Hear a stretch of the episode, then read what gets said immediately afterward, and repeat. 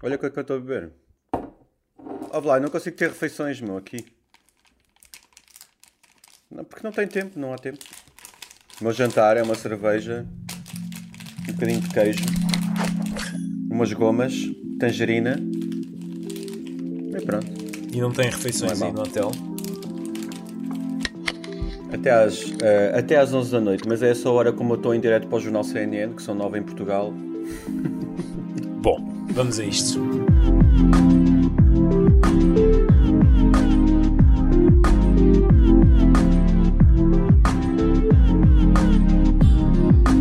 Globalistas. Estamos agora reunidos para uma edição muito especial, ao jeito de correspondência de guerra, Felipe, muito rápida. Esta é uma das fronteiras mais perigosas entre a Bielorrússia e a Ucrânia. Os pais sabem que os seus filhos estarão prontos para o confronto, caso seja necessário. Filipe Caetano e David Luz, a reportagem na Ucrânia. Tem sido dias de trabalhos intensos para ti, na Ucrânia, onde já estiveste em diversas frentes, a dar conta daquilo que está a acontecer, e naturalmente é o objeto deste episódio.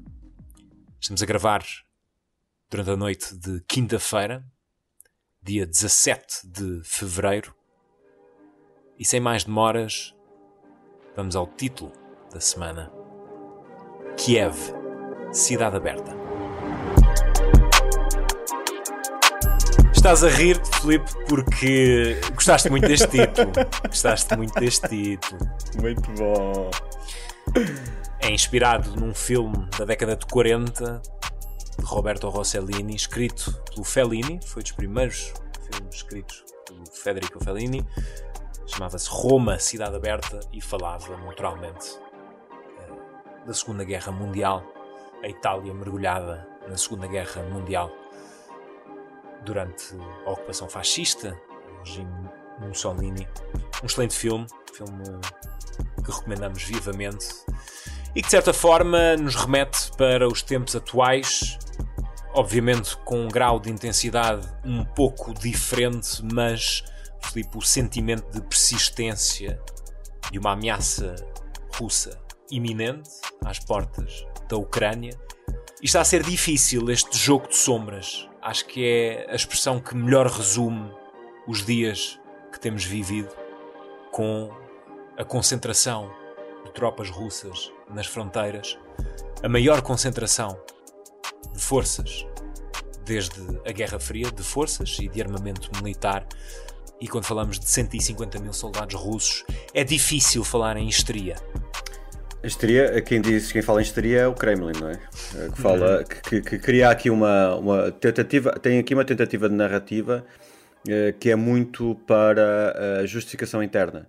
Eles eh, estão aqui a procurar de uma, uma argumentação para eh, garantir o apoio do povo russo. Começaram com a histeria, ainda ontem um, o Ministério dos Negócios Estrangeiros uh, da, da Rússia disse que, que mais uma vez comprovou que a histeria não era justificada para dizer que o tal dia da não invasão uh, comprovou que não havia afinal a invasão marcada para, para o dia 16. Um, e- mas o que é certo é que ninguém inventou as tropas que estão a, junto às fronteiras. Não Obrigado. é os médias Esse é o ponto. Filipe, desculpa. Esse é o ponto e é isso. São 150 mil soldados. Não é brincadeira nenhuma. Muitos envolvidos, muitos milhares envolvidos em grandes exercícios militares, mesmo no norte, no topo da, da- do outro lado da fronteira ucraniana, onde tu, onde tu estiveste esta quinta-feira, ah, junto a essa fronteira, ah, não é histeria. Não é histeria a maior concentração de tropas desde os finais da Guerra Fria. Não é histeria isto que estamos a assistir. Não, não é, não é histeria. Hum, embora, hum, enfim, para quem está no terreno, eh, e se tu não acompanhares eh, as notícias ao minuto, hum, é claro que não existe essa histeria. Mas hum, mais à frente eu acho que vale a pena depois também passar um bocadinho o sentimento que eu, que eu, que eu, que eu captei das pessoas. Mas olhando para para a troca de acusações, que basicamente é isso, o jogo geoestratégico, o jogo político, hum, e se calhar começando até pelos Estados Unidos, porque eu acho que os Estados Unidos têm vindo aparelhar também o jogo ao, ao, ao Kremlin. Estás a falar sobretudo na forma como têm desvendado e exposto publicamente as movimentações russas e eventualmente Sim. aquilo que seriam pretextos para invadir a Ucrânia, atos de encenação, Sim. de sabotagem. Sim, uh, ou seja, uh, os Estados Unidos estão-se a antecipar, estão a antecipar movimentos por parte do Kremlin, uh, e isso poderia rapidamente cair no ridículo, como o Kremlin já tentou fazer, ridicularizar um, esta estratégia por parte da Casa Branca, e é claramente uma estratégia da Casa Branca que depois tem aliados, a NATO, nomeadamente, mas outros parceiros da NATO, um, é uma estratégia de hum, divulgação constante de informação e de antecipação de, de movimentos.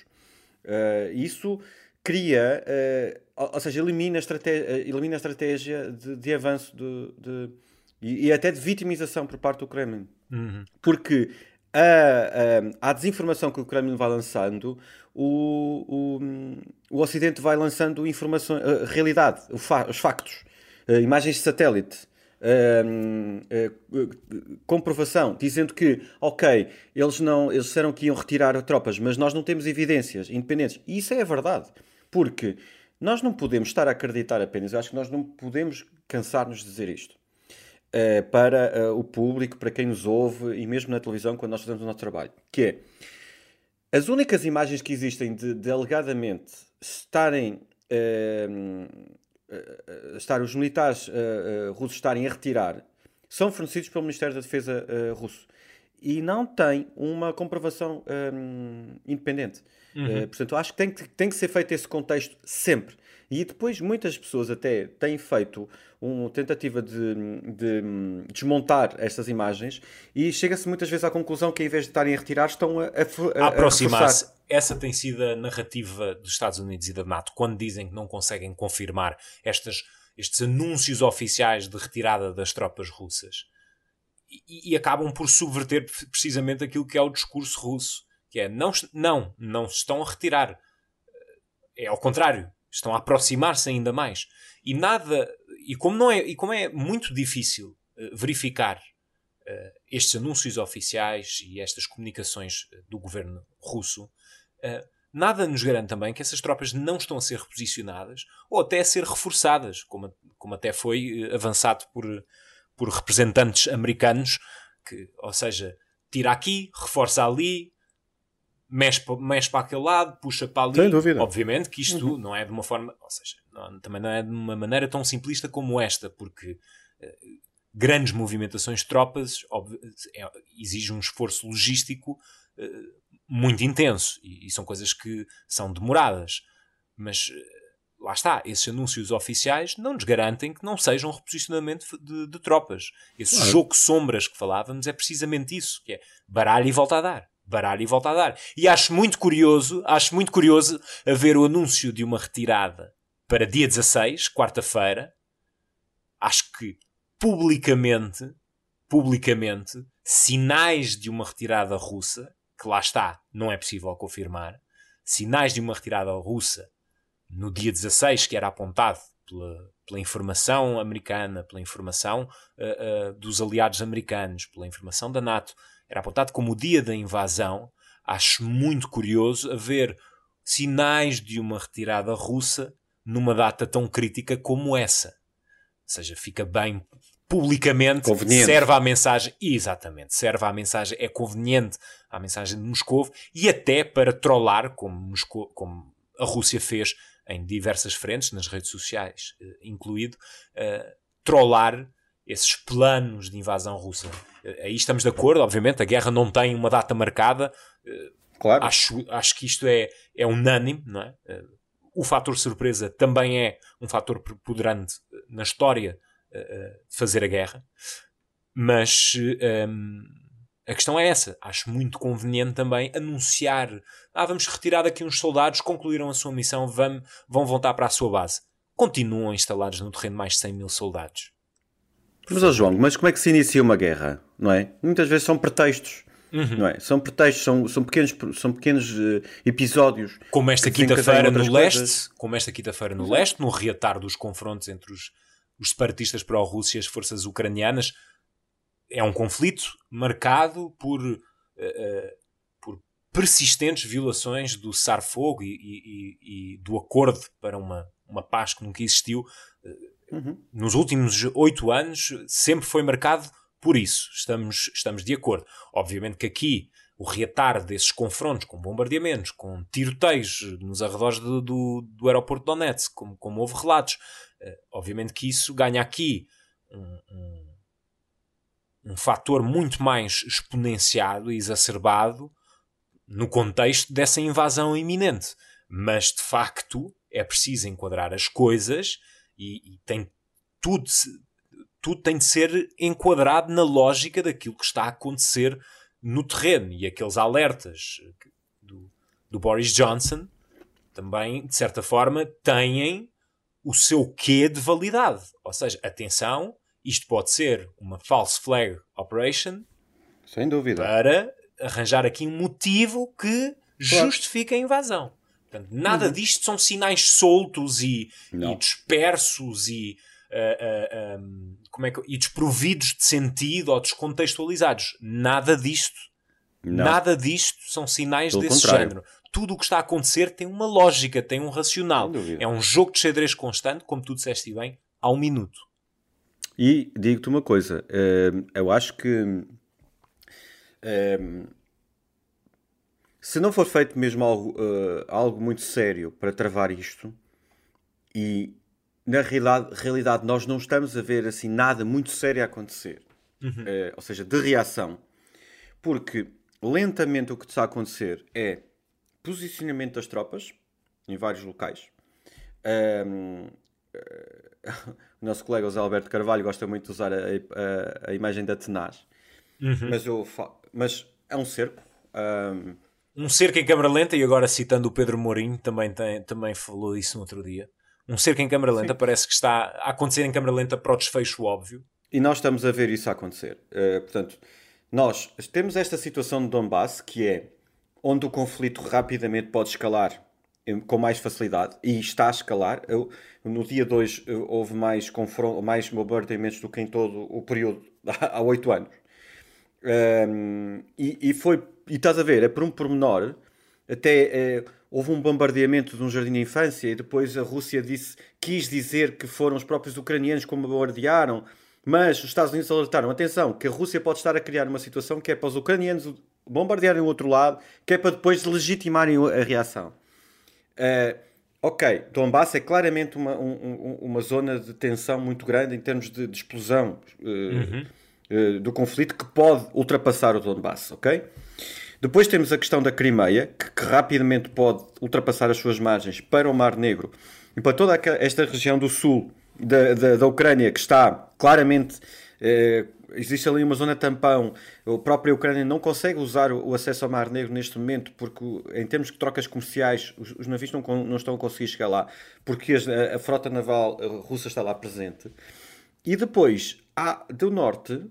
Hum, pá, um regime que está completamente à vontade uh, e, e, à mercê. É um regime de, satélite. De, de um regime satélite. Um é. regime satélite. E, e, e tudo isso que, que identificaste, Filipe, são, enfim, à luz dos analistas e à luz daquilo que nós próprios interpretamos uh, uh, ao acompanharmos estes temas da forma como acompanhamos, são possíveis pontos de entrada dos russos. Tudo isso que elencaste são possíveis pontos de, entra de entrada dos russos. Há capacidade para o fazer. Hoje, um, hoje o, Ministério da Defesa britânico uh, partilhou um, um tweet muito interessante nesse sentido, que é até graficamente fácil, uh, que é basicamente as setas dos sítios onde eles podem entrar, nos russos. E um dos sítios, uh, claramente, pronto, pelo sul, Mariupol, em relação a Dnipro, um, depois Donbass, em relação a Dnipro. Depois, um, uh, eh, Dnipro é uma cidade importante no, no sul do, do, rio Dnipro, que é, que é essencial, é tipo a artéria, a horta de, de, de, que liga ao coração deste, deste país, que é Kiev. Uh, e, uh, e, que vai até o Mar Negro. Mas um, depois tem duas rotas de entrada pela Bielorrússia, uma por Gomel e outra pela, pela zona onde eu estive hoje que é, um, que é uma zona perto de Chernobyl e que tem uma ligação direta a, a Kiev. Portanto, e, as tropas russas estão posicionadas em todas essas zonas. E, e, e se eles quiserem lançar essa ofensiva, num, uma primeira ofensiva, conseguem logo tomar Kiev, conseguem tomar Dnipro, já têm, já têm Donetsk, é? portanto as principais artérias ficam controladas, Kharkiv fica mesmo ao pé da fronteira com a Rússia, portanto é fácil. E depois podem avançar numa segunda vaga para leste, uh, caso seja, ou seja, no, no, no, se, se, houver essa possibilidade. Portanto, a, estratégia uh, definida já uh, desmontada pelo, pelo Ministério da Defesa do Reino Unido, obviamente em consonância com, com a NATO e com, com os Estados Unidos, é, é brutal e, e é difícil de aceitar que isso possa acontecer, e por isso é que eu dizia que não estava a haver nenhuma reação evidente. Claro que em termos diplomáticos nós temos tido muitas, uh, uh, muitas movimentações e até no Conselho de Segurança das Nações Unidas, enfim. 5 mil tropas junto à, na, na, Europa uh, mais de leste, enfim, tudo bem. E com a NATO considerar, hoje, com a NATO uh, considerar instalar novos grupos de combate, portanto, tropas prontas a entrar num teatro de guerra, mas tropas prontas a entrar num teatro de guerra em caso de ataque de um Estado membro da NATO. O que é não é o caso da Ucrânia. O que não é o caso da Ucrânia. E é aí que as coisas se complicam. E podíamos complicar ainda mais se a Polónia, que historicamente, Filipe, tem uma ligação muito profunda com a própria Ucrânia, que tem uma afinidade cultural com a própria Ucrânia. A parte da Ucrânia já foi Polónia parte da, da parte da Ucrânia. Ele, uh, tem a língua, a língua é muito similar. Exatamente. Uh, uh, se a Polónia decidisse, decidisse, em caso de uma invasão russa, entrar, apoiar as forças ucranianas com tropas, um, onde é que isto um... deixaria a NATO? Onde é que isto deixaria a NATO? Há um dado... Não, mas isso também tem, é tudo muito com, complexo. Tem a ver com as é relações bilaterais. Mas, uhum. mas a, a, Polónia, aliás, afirmou um, uma aliança muito interessante agora por estes dias, mas passa despercebido porque, porque enfim, é, é tanta informação. Eh, a Polónia eh, afirmou uma aliança, declarou mesmo uma aliança com a Ucrânia eh, e o Reino Unido. Portanto, de apoio. E, e, é, uma, é uma nova aliança, ok? E isto até para responder a outros, a outros tipos de apoios que, que têm surgido, até por parte da Turquia. Então, o Reino Unido tem aqui um papel importante e a Polónia como Estado membro da União Europeia e Estado da NATO e, e bastante relevante, até no leste, um, e sendo um Estado que é completamente uh, adverso à, à, Rússia, um, isso faz, tem consonância com aquilo que estás a dizer, porque uh, a Europa, a, a, Ucrânia mais ocidental é uma Ucrânia muito, muito próxima da Polónia. Uh, os valores muito mais europeus, as pessoas falam mais ucraniano do que russo, eh, claramente o ucraniano tem muitas proximidades em relação à Polónia. Historicamente, a zona mais ocidental do rio de Dnipro, grandes partes do, do, país pertencerão à Polónia. Portanto, historicamente também é muito importante.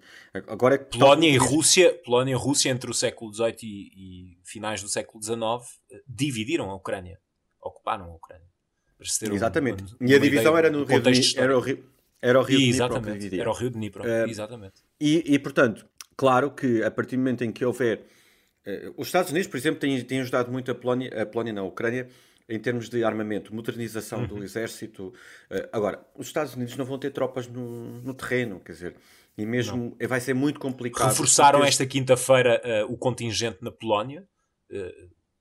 a defesa um contingente muito NATO, grande, muito acho grande. que é evidente. chegaram hoje ultim, os últimos elementos serão à volta de 8 mil soldados americanos, já com o reforço recente de Joe Biden. Falávamos há pouco daquela questão dos, dos grupos de combate, também há um instalado na Polónia, mas aqui são várias missões da NATO, vários, uh, várias linhas de atuação, e haverá 8 mil soldados americanos uh, na Polónia que estarão lá também para ajudar na eventualidade de uma invasão a conter, a, ajuda, a conter não, enfim, a, a ajudar a Polónia numa eventual crise migratória se existir uma invasão russa. É, mas a Polónia vai, a Polónia vai ser logo um dos países mais Exatamente. Que, vai, que mais vai receber automaticamente as pessoas vão para a Polónia, muito mais até do que para a Hungria e de certeza muito mais do que, do que para a Moldávia, ainda por cima porque a Moldávia tem, tem parte do seu território ocupado pelos russos aquele, aquele, aquele pedaço bizarro a da Transnistria, Transnistria pois, e exatamente, pois, pois. a Moldávia, exatamente, a Moldávia. Mais outra, mais outra forma de, de, de, de, de, de entrada. De cercar uh, de entrada. a Ucrânia, não é? E houve, houve um ponto esta semana uh, que teve a ver com as lições da Geórgia e aquilo que aconteceu em 2008, depois da, da NATO uh, encarar oficialmente a Geórgia como, como membro, como aspirante a membro, tal como a Ucrânia, meses depois a Rússia acabou por invadir a Geórgia e uh, dizimar as forças locais, as forças armadas locais, acabou por ocupar regiões uh, breakaway, breakaway regions, que ainda hoje se mantém, e são lições para esta semana porque o Parlamento russo aprovou uma resolução onde insta o presidente Vladimir Putin a reconhecer a independência dos territórios ocupados pelos separatistas pró-russos. E, portanto, uh, no Donbass. houve aqui um encontro no Donbass. Houve aqui um encontro do passado com o presente uhum. sobre aquilo que pode acontecer no leste e uhum. há interpretações internacionais, por outro lado, que dizem que isto pode ser face à, à, à intensidade das tensões neste momento e à presença da, da Rússia e à ameaça da Rússia, que isto até pode ser a chave para a, para a desescalada destas tensões. É tudo muito complexo a este nível. Muito complexo. E, e, e para finalizar esse ponto, um, se houvesse uma, houver uma legitimação, mesmo que seja por parte da Rússia, da independência das, das repúblicas livres de Lugansk e Donetsk, uhum. é, mesmo, que, mesmo que não haja mais ninguém a reconhecer, uh, imagino que se calhar o Cazaquistão, o Azerbaijão, a Bielorrússia, ou até o Brasil, não sei, por causa do Bolsonaro, que pôde apertar a mão ao, ao, Vladimir Putin, depois de fazer seis testes PCR que lhe, deu, que lhe garantiu o acesso à, à mesa pequena um, e pronto, e providenciou o ADN que permite uh, criar um veneno só para si. Um, mas, mas havendo essa autoproclamação e esse reconhecimento de independência, um, como é que vais tirar dali a Rússia? Porque de facto ali é a Rússia, não é? E hum, nunca mais vais tirar dali a Rússia, nem, nem, nem, nem a Rússia da Crimeia. Portanto, onde é que está a integridade do território da Ucrânia garantido? Um, vai, vai haver uma guerra, a Ucrânia vai querer reconquistar uh, o Donbass e a Crimeia e vai entrar num conflito direto com, com a Rússia. Portanto, é, é, é no facto também é, é, é, nessas, é neste tabuleiro que, hum, que a Rússia também joga, é? com estas pressões constantes. Uh, e de facto é muito complexo. É uma teia de aranha. Felipe, tens feito um trabalho intenso de reportagem, de atualizações em direto apenas para fecharmos, alguma nota das reportagens destes últimos dias que julgues eh, que te tenha marcado mais e, e que, e que queiras partilhar aqui? Possamos partilhar tive, também portanto, é, a segunda vez que, que, que, venho aqui em pouco, em pouco tempo hum, e desta vez eh, noto algumas coisas diferentes. Uh, para já tive a oportunidade de, de recuperar uh, a questão do Holodomor, que, hum, que é considerado o genocídio um, causado por Stalin aos ucranianos entre 30, 1932 e 1933, que terá causado pelo menos 10 milhões de vítimas, há quem diga que são 12 milhões, mas os historiadores dividem-se, há historiadores mais da esquerda ou pró-comunistas que, que rejeitam esta teoria, em Portugal também. Um, mas o que é certo é que um, eu apercebi-me disso uh, estando no terreno. Os historiadores dividem-se, mas neste local presta-se homenagem aos cerca de 10 milhões de ucranianos que terão morrido no genocídio de Holodomor. Um local de memória, mas também de união, no dia em que os ucranianos usaram o azul e amarelo da bandeira para mostrar ao mundo que estão mais unidos do que nunca.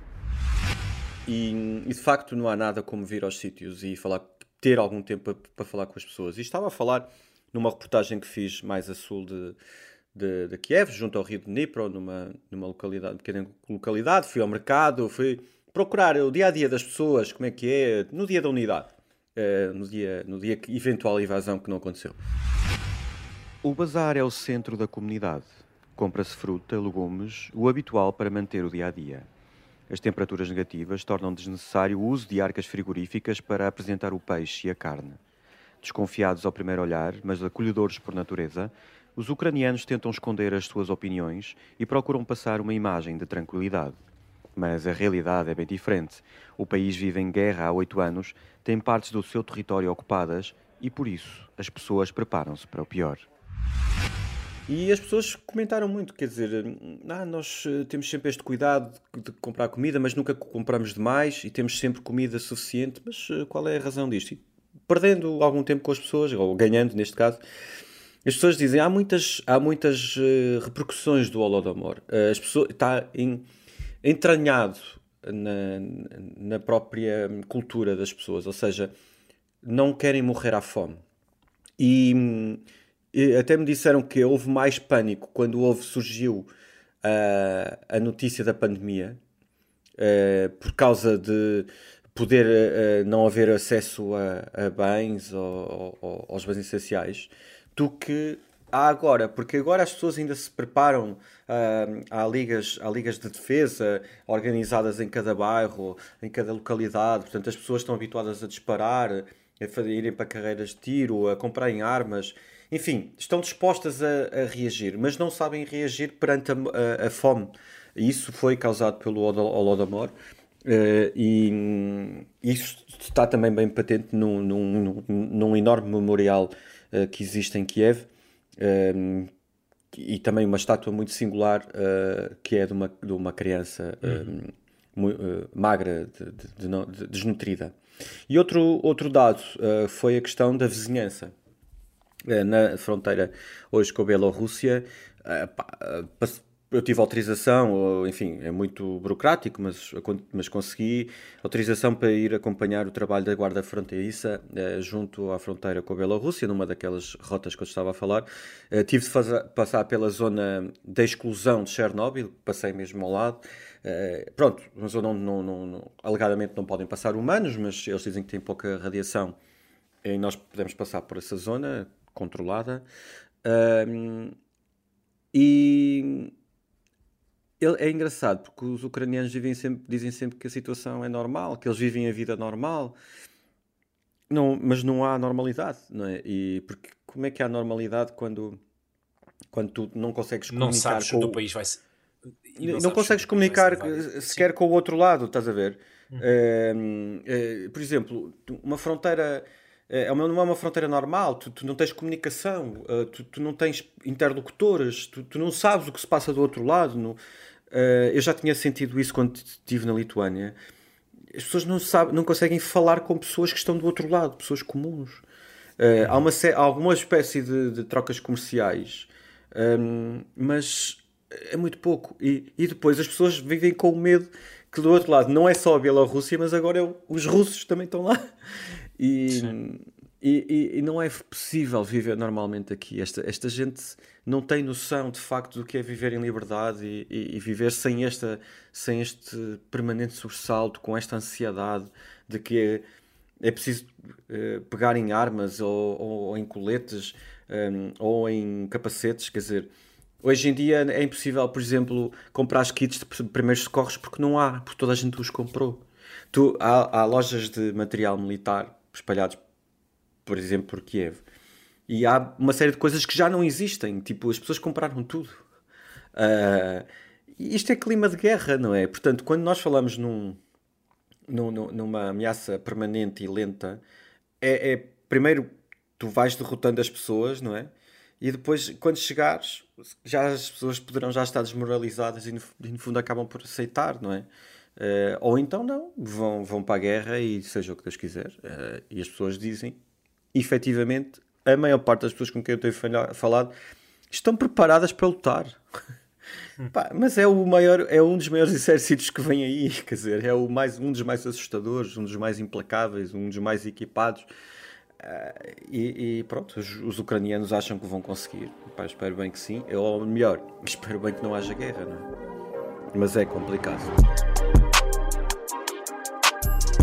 Filipe, estamos nos instantes finais do nosso podcast. Tu trazes uma sugestão, eu tenho outra também. São apontamentos para quem quer, enfim, eh, mergulhar um pouco mais eh, no assunto e eh, compreender um pouco melhor aquilo que está a acontecer, as razões históricas, as razões culturais. Se calhar começamos por ti, pelo apontamento que tu tens, que está relacionado com o tema que falavas há pouco, a fome.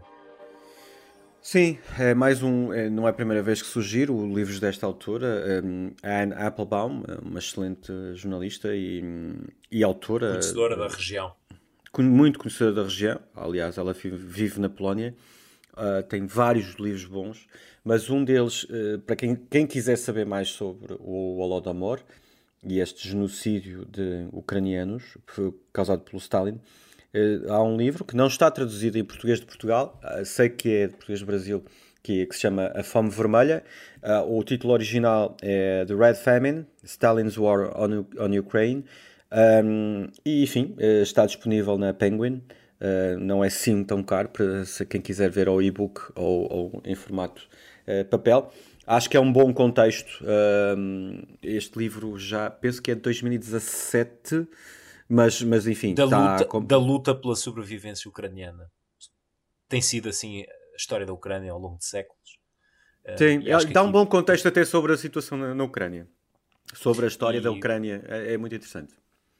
A acompanhar, eu tenho outro uh, que me tem ajudado. Fui-lhe tirar o pó, obviamente, por causa destes dias. Usei-o para, uh, para muitos trabalhos uh, na universidade. Chama-se Borderland A Journey Through the History of Ukraine, da Anne Reid, uma antiga correspondente do Economist em Kiev, e acaba por compactar num excelente livro a história da Ucrânia ao longo de séculos, séculos de ocupação estrangeira, e séculos de uma busca de identidade devido a essa presença secular de, de forças estrangeiras no país. É um excelente, um excelente livro, tem muito, muitos pormenores jornalísticos na forma como ela escreve naturalmente, mas é, é extremamente viciante, extremamente ilustrativo e, e, esclarecedor sobre as razões que nos levaram até aqui. Portanto, acho dois grandes apontamentos para quem quiser uh, folhear e, e enfim, uh, olhar para isto com, com outros olhos. Filipe, deixe-te ir, tens uma viagem muito séria para preparar uma deslocação. É, muito boa sorte, muito cuidado. Não vais para um sítio agradável. Deixa-me só dizer-te que eu acho que também vale a pena hum, para quem, quem nos acompanha e, e e nos, nos, nos, acompanha também à distância. Às vezes aparecemos na televisão e fazemos um relato que muitas vezes tem de ser para aquele momento. E, um, e tenho recebido várias mensagens: estás bem, estás seguro, eh, cuida-te, tem cuidado.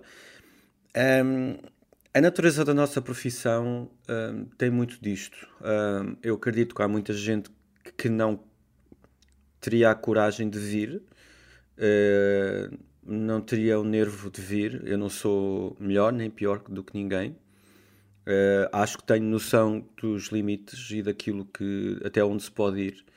Um, nós temos informações, um, temos pessoas que trabalham connosco e um, não vou arriscar a vida, como é óbvio. Uh, uhum. Agora vou querer contar o que está a passar aqui e, e, e, acho que não há nada como, como estar no terreno, falar com as pessoas, sentir a população. Eu em nenhum momento me senti um, em, em perigo, um, mesmo nas situações mais delicadas, estive sempre acompanhado com, com pessoas que, que sabiam o que estavam a fazer, portanto, de facto, agora vou para uma zona mais perto do conflito, mas. Hum, mas acho que vou, vou sempre com cuidado. E essa reflexão também foi feita com com ponderação, com, com, com ponderação. E, e ninguém me está a forçar a fazê-lo mas, mas também tem a ver com, com a minha natureza e a natureza da minha profissão.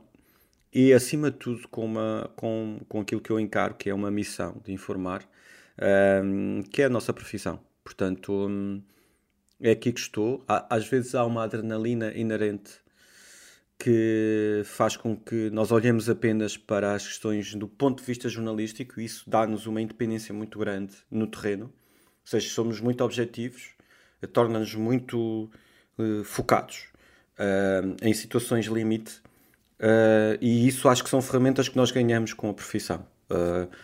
Do facto de termos aprendido a ética, a, a, postura que temos que ter, de ouvir os dois lados. Neste caso é difícil ouvir os dois lados porque um dos lados não quer ser ouvido ou não permite ou por isso simplesmente não acredita na, na, na nossa forma de estar e de tratar a informação. Mas nós tentamos uh, dar a informação da forma mais credível possível um, ehm, e, na minha perspectiva, sem dramatismos desnecessários. Portanto, com o enquadramento certo um, pelo menos aos nossos olhos. Uh, e, e, portanto, é esse, é, esse, é esse o trabalho. Obviamente, tentarei ter uh, cuidados, eu e o David Luz, que, que me acompanha, uh, e tentar fazer o nosso trabalho o melhor possível. É assim mesmo, companheiros, e vamos falando também na nossa caixinha. Vamos vendo por aí, vai correr tudo bem, e são histórias também que têm de ser contadas, e por isso é que vamos atrás delas. Felipe, um abraço, muita força para aí. Um grande abraço. Vemos em breve. Um grande abraço.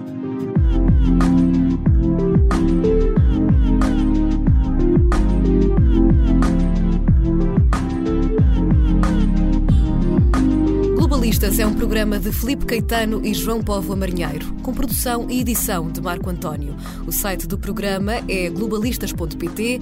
Pode enviar e-mail para globalistaspt.gmail.com e contactar os autores pelas redes sociais. Felipe Caetano no Twitter, João Povo Marinheiro no Instagram e no Facebook.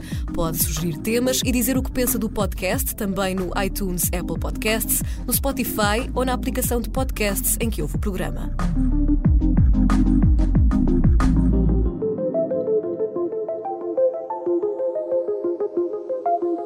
Vá, vamos fechar. Como é que é? 3, 2, 1.